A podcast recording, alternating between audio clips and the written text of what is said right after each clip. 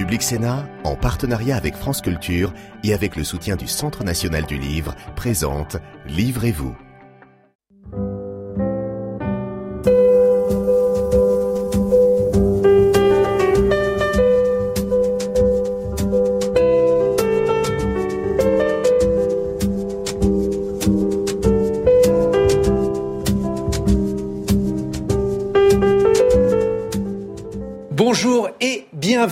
Dans Livrez-vous, l'émission littéraire de Public Sénat. Aujourd'hui, nous avons choisi deux ouvrages qui ont un point commun, la littérature du social. Un roman social, celui allez, de Nicolas Mathieu. Bonjour Nicolas Mathieu. Bonjour. Connemara aux éditions Actes Sud. C'est un titre un peu mystérieux. Vous allez nous expliquer pourquoi vous l'avez choisi. En tout cas, il s'agit d'une histoire, une histoire de vie. Hélène, elle a allez, la quarantaine et elle a un amour oublié, Christophe, qu'elle va rencontrer. C'est une femme qui, en apparence, a réussi sa vie, même une belle réussite. Elle est consultante et malgré cette réussite, eh bien, elle va avoir comme un sentiment d'incomplétude. Et c'est cette histoire-là, finalement, que vous allez raconter. Véronique Olmy, bonjour. Bonjour. Le gosse aux éditions Albin Michel. Là, eh, c'est une histoire qui se passe pratiquement un siècle avant l'histoire racontée par euh, Nicolas Mathieu. Il s'agit euh, d'un enfant, d'un enfant orphelin après la Première Guerre mondiale. Il est né dans le quartier de la Bastille à Paris et cet enfant extrêmement attachant va découvrir euh, l'enfer des institutions, une famille, puis une institution dans laquelle il va être placé.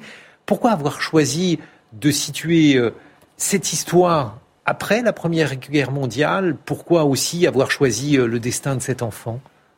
Alors, je n'ai pas les réponses à toutes les questions. Mais je sais que j'ai souvent écrit sur la Première Guerre mondiale parce que mes deux grands-pères l'ont faite et que euh, je pense que euh, le XXe siècle est, né en, 1914. Et ce qui m'intéressait, c'était les retentissements de cette guerre euh, dans les, mentalités et comment, euh, euh, comment on pouvait avoir une vie qui, qui, soit même inconsciemment mhm. rattachée à cette tragédie. Comment ça, ça influe et ça, ça diffuse pour des, des, générations et des générations. Et, mais paradoxalement, c'est aussi un moment où les gens ont envie de vivre, de revivre.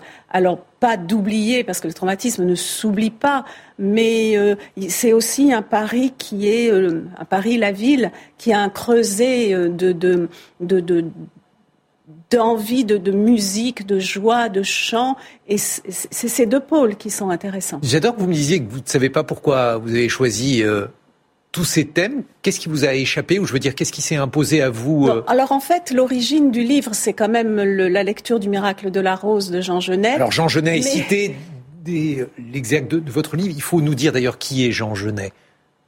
Ah, Jean Genet, c'est un auteur euh, qui est né en 1910 et qui est mort en 1985 et qui euh, a été un enfant abandonné à sept mois par sa maman et euh, il n'a jamais su qu'elle avait voulu le reprendre. Nous, on le sait, mais pas lui. C'est dommage. Et il a été placé, comme beaucoup d'enfants euh, à l'époque, dans une famille d'accueil dans le Morvan. Euh, et il a été adoré par sa mère nourricière, on disait à l'époque.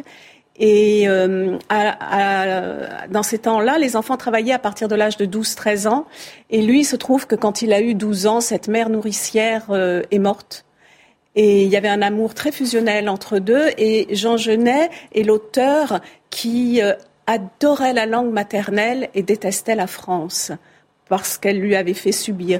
Et mon petit héros, Joseph, euh, côtoie comme lui euh, des familles nourricières, l'institution, la prison de la Petite Roquette à Paris, qui était un, passage avant d'aller mmh. à Maitret. Et il aurait pu le croiser. parce que Maitret, pardon, c'est la colonie pénitentiaire agricole privée. Un bagne pour enfants en Touraine. Et euh, d'une insondable tristesse. Barbarie, oui, d'une insondable barbarie. Alors en fait, l'origine du livre, c'est ce choc de la lecture du miracle de la rose, qui est le roman de Jean Genet dans lequel il parle le plus de ses années euh, à Maitret. Et euh, ensuite, la difficulté était de faire d'autres documentations. Ça, c'est pas très difficile, mais surtout de d'oublier Jean Genet. Donc j'ai pris son livre et je l'ai caché vraiment pour ne jamais m'y replonger euh, parce que c'est un c'est un géant. Donc il faut arriver ensuite à tisser une histoire euh, avec un personnage, je dirais apocryphe, un personnage de fiction. Nicolas Mathieu, pourquoi Connemara alors que cette histoire, elle se déroule plutôt dans l'est de la France bah, C'est un petit... Enfin, un roman, ça se construit avec des, couches de signes, de signification, et peut-être que le premier des signes par lequel on rentre dans un roman, c'est son titre, et il va nous donner des, indices sur ce qui s'y trouve.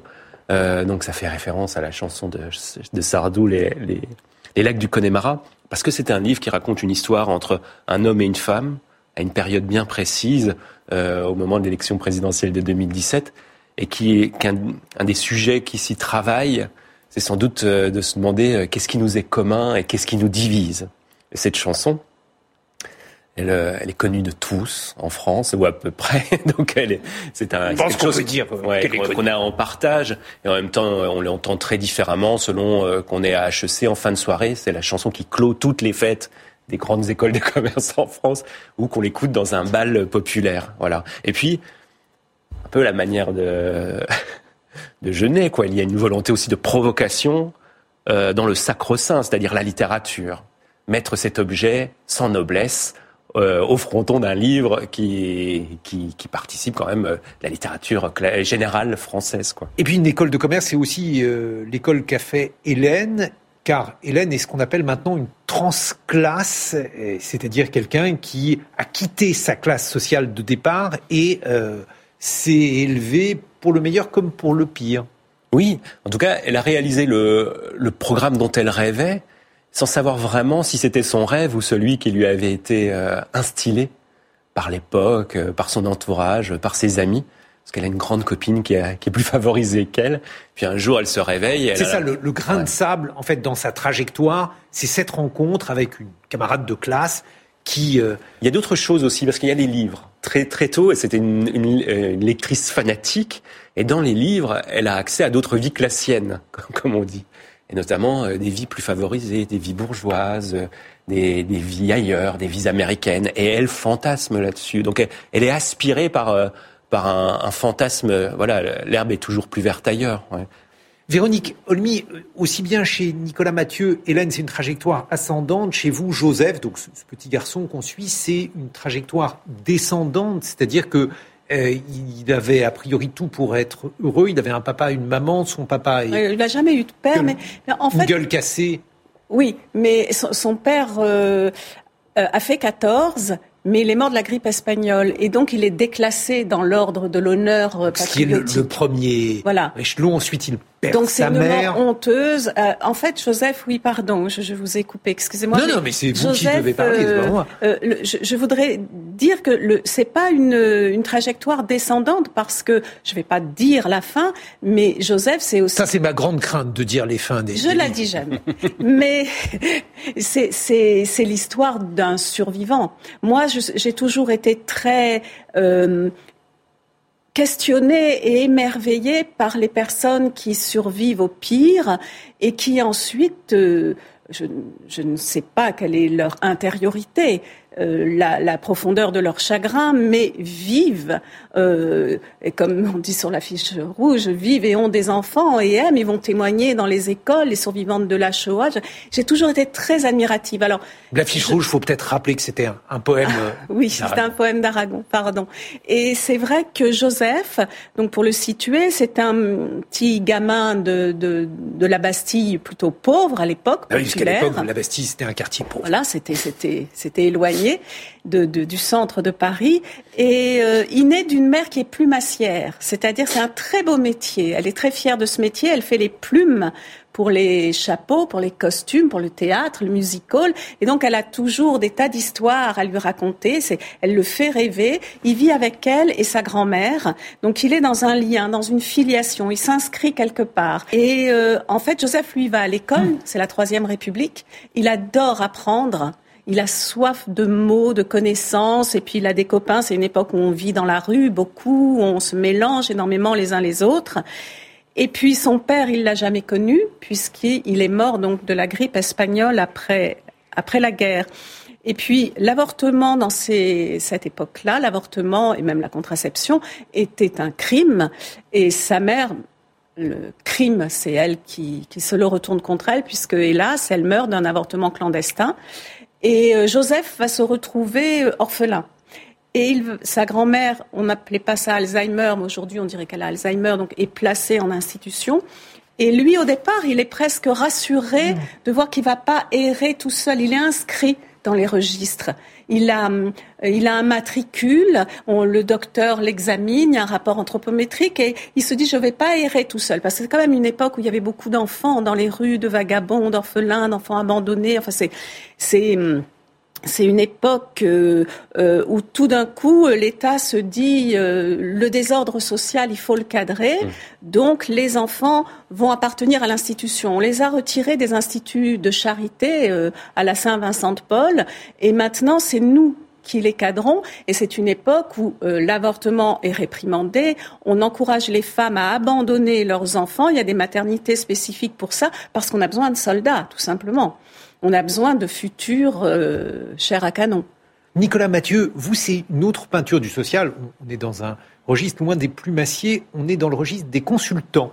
Et c'est euh, ce milieu-là que vous avez choisi de décrire Expliquez-nous pourquoi, qu'est-ce qu'il dit sur notre époque, ce milieu des, des consultants en entreprise? Bah, J'ai passé beaucoup de temps dans des entreprises à faire des procès-verbaux de réunions, dans des comités d'entreprise, des conseils d'administration. C'est comme ça que vous viviez avant de vivre de votre Exactement. Et je voyais toujours passer ces, ces petits hommes en bleu qui vendaient euh, du PowerPoint et, euh, et comment, des, des, slides, voilà, qui vendaient en réalité de la matière grise et, et, euh, et surtout qui exercent dans leur manière de voir euh, et par l'idéologie qu'ils véhiculent, un pouvoir énorme sur les salariés, mais pas seulement, parce que cette idéologie-là, de la réorganisation, de l'efficience, etc. Elle est passée dans le domaine du service public aussi, et puis jusqu'au pouvoir finalement. Donc, on, on l'a entendu récemment, effectivement. Ah, mais oui, oui, ça impacte pas mal jusqu'au plus haut sommet en ce moment. L'utilisation des cabinets de conseil alors non seulement l'utilisation des cabinets de conseil, mais je pense une, une certaine euh, similarité entre les logiques du consulting et l'exercice du pouvoir tel qu'il s'organise aujourd'hui. Et c'est une, euh, c'est une idéologie qui s'ignore elle-même, puisqu'elle se croit pragmatique, et qui m'intéressait euh, parce que je l'avais subie, parce qu'on est des millions dans ce pays à, à, à, la subir en tant que, que pouvoir, et puis parce qu'elle était une des formes peut-être, pas seulement, mais elle est une des formes de la bêtise contemporaine la littérature a toujours à faire avec la bêtise. c'est pas euh, seulement la, la, bêtise euh, dans votre livre, Nicolas Mathieu, c'est aussi une certaine forme de, de cynisme, c'est-à-dire une manière que euh, cette femme, Hélène, qui a une conception assez euh, pure de son travail euh, à l'origine, en tout cas, et elle va se confronter au choc de la réalité et finalement à ce que l'on attend d'elle. Oui, enfin, je, je sais pas si elle est. En tout cas, c'est pas une repentie. C'est-à-dire qu'elle fait pas ce travail en, en, en étant déçue, en, en disant je vais faire euh, autre chose, euh, je vais faire de la permaculture et me donner du sens à ma vie. C'est pas ce genre de personnage, Hélène. Elle veut quand même produire des effets par. Euh, enfin, elle a fait une grande école de commerce, elle est contente d'avoir de gagner de l'argent et de, de faire ce travail-là. Mais effectivement, euh, il y a un, un moment où le, le vide s'ouvre un peu sous ses pieds. Elle a un sentiment d'à quoi bon et je pense que ça arrive à pas mal de gens au milieu de leur vie, comme ça, de se réveiller, d'avoir l'impression d'habiter la vie d'un autre. Et euh, le, le professionnel rejoint l'existentiel. Il y a quelque, une sorte de, de, de, vibration, vous savez, comme son image se brouille un peu à ses yeux, en tout cas, comme, comme l'air au-dessus d'une route surchauffée l'été. est comme ça, elle se demande euh, est-ce que c'est, est-ce que c'était vraiment mon désir, tout ça? Il est temps d'accueillir maintenant l'invité qu'on n'a pas pu inviter. Et cet invité que l'on n'a pas pu inviter, eh bien, c'est tout simplement Victor Hugo et Les Misérables, puisque nous avons deux auteurs qui ont fait de la littérature du social. Véronique Olmy, Hugo, qu'est-ce qu'il représente, qu'est-ce qu'il incarne pour vous? Moi, j'ai une vision un peu euh, euh, pas totalement euh, idéalisée de, de, de, Victor Hugo. Tant mieux. Mais je, je, je, je, suis fascinée par cet écrivain qui, qui voulait tellement, quand, on, quand on, on, on, voit un peu sa vie, c'est une ambition, euh, c'est un ambitieux, mais démesuré depuis le plus jeune âge. Euh, ça, c'est fascinant. Euh, après, euh, c'est un ogre, quoi. C'est un géant. Hein. C'est euh, c'est, je pense qu'il a, il a fait bouger son temps, il a fait bouger la société, pas seulement en politique, mais grâce à la littérature. Donc c'est, c'est un grand espoir. Euh, il est un peu présent dans le livre puisqu'il a, il avait visité la prison de la Petite Roquette, il l'avait loué. Euh, et d'ailleurs, les enfants font une dictée, on leur dicte les mots de Victor Hugo. Et voilà, c'est un homme de son temps aussi.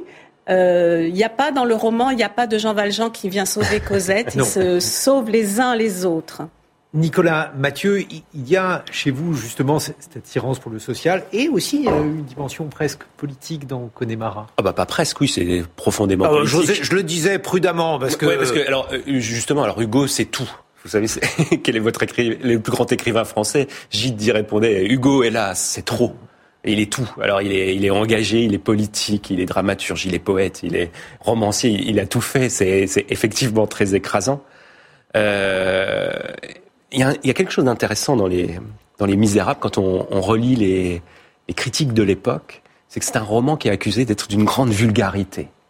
Et, euh, il me semble que c'est, toujours un peu le, la question qui se pose euh, quand on parle du présent au plus près et qu'on on essaye de s'intéresser aux classes les plus modestes avec le plus de réalisme possible tout de suite. Euh, on, on, peut être accusé de, de, faire preuve de, de vulgarité. Alors après, lui, euh, aujourd'hui, on ne le lit plus comme ça. C'est devenu un, classique. Et toutes ces, les scories ont été lavées, si, euh, si on veut. Mais à l'époque, il était lu comme ça, quoi, comme un, feuilletoniste un peu vulgaire aussi. Et, la politique dont Connemara Ah, pardon. non, non, non. Vous oui, alors, pas, mais il faut que vous nous expliquiez. Ouais, mais parce que moi, je, je, fais un distinguo très net entre l'engagement et la, et la, politique. Moi, je pense ne pas être engagé euh, du tout, parce que j'ai, j'ai pas un, un, un rôle d'activiste dans la cité. Je pense que tout ce que je fais est politique, parce que déjà décrire la réalité, c'est politique. Parler des rapports entre les gens, c'est politique. Le politique, c'est dès qu'il y a du un avec du plusieurs. Des, raconter finement un rapport de couple, c'est déjà politique. Euh, raconter le rapport d'un enfant avec une institution, c'est évidemment euh, politique. La, politique, elle est partout. Elle est dans les, dans les étreintes et, dans le quotidien, dans, les, dans nos objets et, et, nos, et, nos, et nos élans. Euh, donc oui, je pense faire des livres politiques. Véronique Olmy, j'ai pensé à Genet, on en a parlé, à Hugo aussi, parce qu'il y a ce personnage d'enfant. Je crois que le fait d'évoquer la tristesse, la dureté à l'égard d'un enfant, ça renvoie aussi à, des archétypes. Et c'est l'histoire de Joseph que vous racontez, une histoire absolument terrible. Mais euh, oui, mais c'est vrai pour revenir à, cette question de la politique. Euh, Michel Foucault, qui n'était pas un homme politique, mais a, a interrogé Jean, un philosophe a interrogé euh, Jean Genet dans Surveiller et punir, ça se termine par mes traits. C'est vrai que c'est intéressant cette façon dont l'État institue un, un dressage mmh. de, ces, de certains de ses citoyens et une pyramide sociale. C'est-à-dire que les enfants de l'assistance publique étaient un réservoir, pas seulement un réservoir à soldats, parce que la plupart mmh. s'engageaient dans l'armée, parce qu'après, à part valet de ferme où il n'y avait pas euh, grand-chose à faire, euh, puisqu'ils n'étaient plus instruits, ils n'avaient pas d'argent, ils étaient très... Euh, certains étaient très dans la culpabilité de leur existence sociale et puis pensaient qu'ils avaient une dette envers l'État qui soi-disant les avait nourris et logés alors qu'ils ont toujours travaillé à partir de l'âge de 6 ans. Ils étaient très rentables. Mais c'est vrai qu'il y a comme ça euh, cette euh, injustice sociale très forte, presque ce déterminisme. Et moi, ce qui me plaisait justement dans le roman, c'était aussi de le casser à un moment, de montrer que, alors pour Joseph, c'est et la musique et la rencontre avec un autre garçon, euh, son amour, son grand amour, qui va lui donner une, une je, mets dans le livre qu'il a fait aimer l'homme qu'il aime, le garçon qu'il aime, a fait de Maîtrer un endroit où vivre. Et c'est aussi parce que ces enfants qui, étaient élevés tout le temps euh, euh, avec le, sifflet, le clairon, pas militaire, dans les gestes les plus quotidiens, se laver, manger, faire son lit, euh, travailler, marcher, et dont les corps étaient violentés, affamés, et bien tout, et qui n'avaient pas de visage puisqu'il n'y avait pas de miroir. C'est énorme et, personne pour leur raconter leur enfance. Donc, ce sont des enfants qui ne savent pas à quoi ils ressemblent. Et tout d'un coup, quelqu'un qui vous regarde sans qu'il y ait une contrepartie qui pervertit le, le rapport, sans qu'il y ait un, rapport dominant-dominé, mais qui vous regarde et qui vous touche physiquement, qui vous prend dans ses bras, eh bien, vous recommencez à vivre. Et chez vous aussi, Nicolas Mathieu, parce que la sensualité, la découverte ou la redécouverte de la sensualité, c'est central. Euh, Bien, en, vous écoutant, je me dis c'est la même histoire en fait, parce que euh, Maîtré, c'est comment le pouvoir prend possession des corps et des destins pour les mm. employer à ses, à ses, fins propres. Et finalement, la logique managériale, quand elle va au bout d'elle-même, c'est exactement la même chose. Euh, là, à Maîtresse, c'était la discipline. Là, c'est les incitations. Qu'est-ce que c'est qu'un indicateur? Par exemple, il faut satisfaire des indicateurs. Il y a des objectifs à remplir. Ça n'est jamais que des formes soft de discipline aussi, c'est-à-dire qu'on infléchit les comportements, on les oriente pour produire des effets euh, qui ne sont, qui ne sont pas euh, les fins premières des individus. Euh, le, le, tableau Excel poursuit par d'autres moyens l'ambition du fouet. Sauf que le tableau Excel, c'est euh, de la servitude volontaire. Ah non, pas du tout. Ah non, pas du tout. C'est les, les gens. C'est vous-même qui le remplissez vous ne vous, avez, vous n'avez pas le choix. Ça fait partie des processus d'exécution de vos tâches. Ce n'est pas du tout de la servitude volontaire. Euh, ça fait partie de votre emploi. C'est comme penser qu'un contrat de travail, c'est un accord de gré à gré égalitaire. Non, il y a un, rapport de subordination. Il y a des, il y a des effets de domination là-dedans. Euh, c'est pas l'enfer sur terre, mais il faut quand même bien appeler les choses par leur nom. Je vous propose maintenant d'accueillir notre lectrice.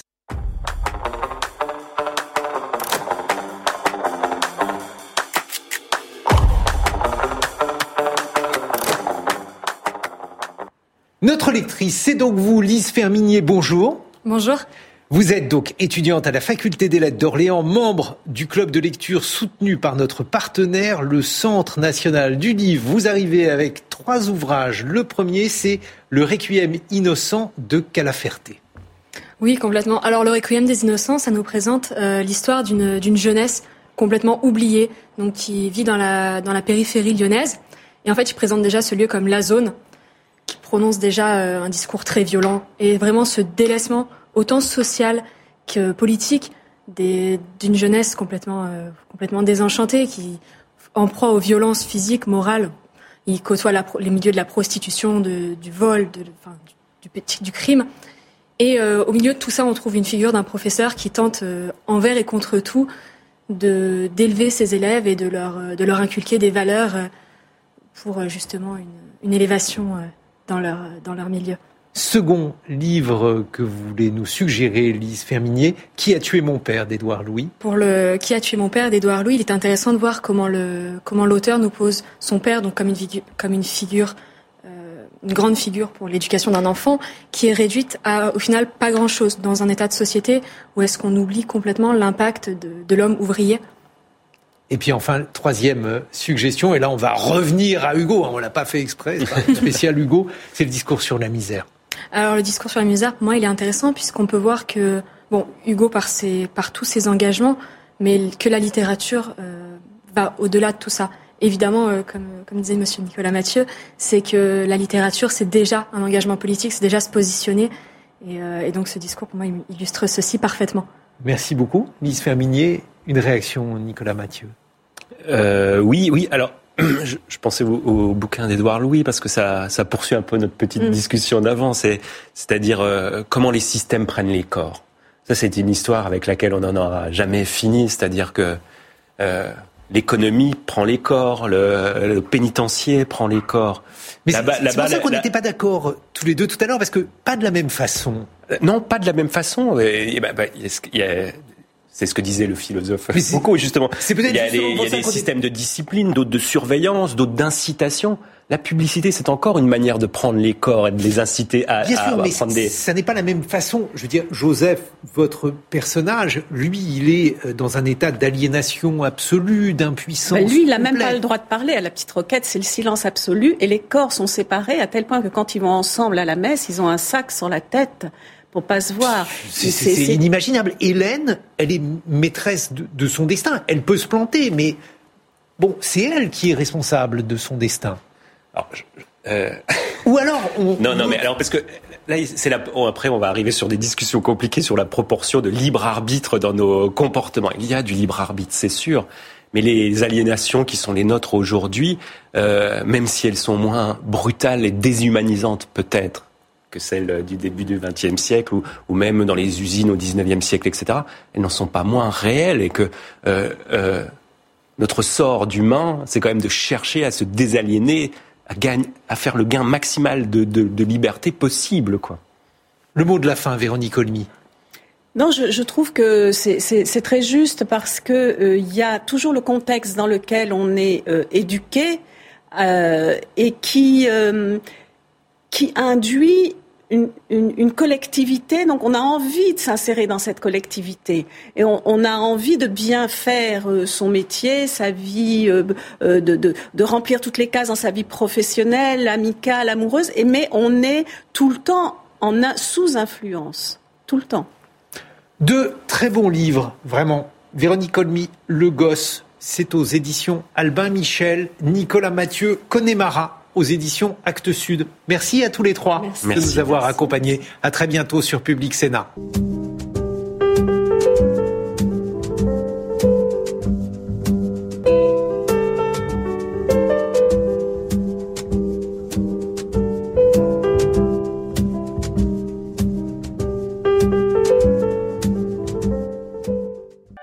Public Sénat, partenariat avec France Culture et avec le soutien du Centre national du livre, vous a présenté Livrez-vous